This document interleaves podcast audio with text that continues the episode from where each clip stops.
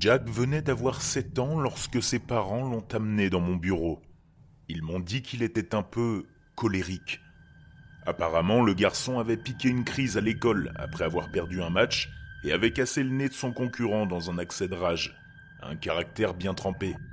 Les parents de l'autre enfant, la victime, avaient accepté de ne pas demander son expulsion si, et seulement si, il lui trouvait de l'aide.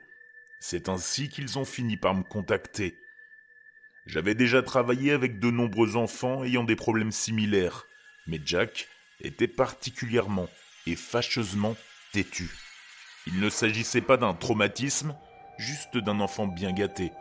Le fait que ses parents ne croient guère à la thérapie et qu'ils fassent cela uniquement pour éviter de devoir le changer d'école n'a pas aidé.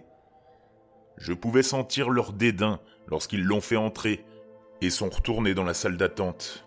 Malgré tout, j'ai essayé. Je croyais vraiment que tout le monde méritait d'être soigné, honnêtement, en particulier ces jeunes esprits, mais ils semblaient vouloir rendre les choses aussi difficiles que possible. Quelles que soient mes tentatives, son manque de respect n'a fait que croître. Je lui ai demandé s'il voulait me parler de l'incident, et je n'ai obtenu qu'un grognement. Je lui ai demandé s'il préférait le dessiner, et il l'a traité, ainsi que moi, d'idiot. Je lui ai demandé s'il préférait jouer à un jeu, et il a marmonné clairement le mot salope. Enfin, je lui ai demandé s'il préférait parler à Rupert, la poupée thérapeutique. Tu peux lui dire n'importe quoi, mais n'oublie pas qu'il déteste qu'on lui crie dessus. Pour n'importe qui d'autre, cela aurait ressemblé à une astuce pour l'encourager à communiquer dans le calme. Je le savais. Malheureusement, cela l'a complètement énervé, et il s'est agrippé à la marionnette. Il s'est mis à crier, hurler, à rugir et vociférer. Des sons incompréhensibles et des jurons qu'un enfant de son âge ne devrait absolument pas connaître, simplement parce que je lui avais imposé une limite. Mieux vaut ne pas lui crier dessus, lui ai-je rappelé, avec une subtile insistance, mais en vain. Il fallut encore vingt minutes pour que ses parents l'emmènent, tout en exprimant bruyamment leurs reproches. À ce stade, cela ne me dérangeait pas plus.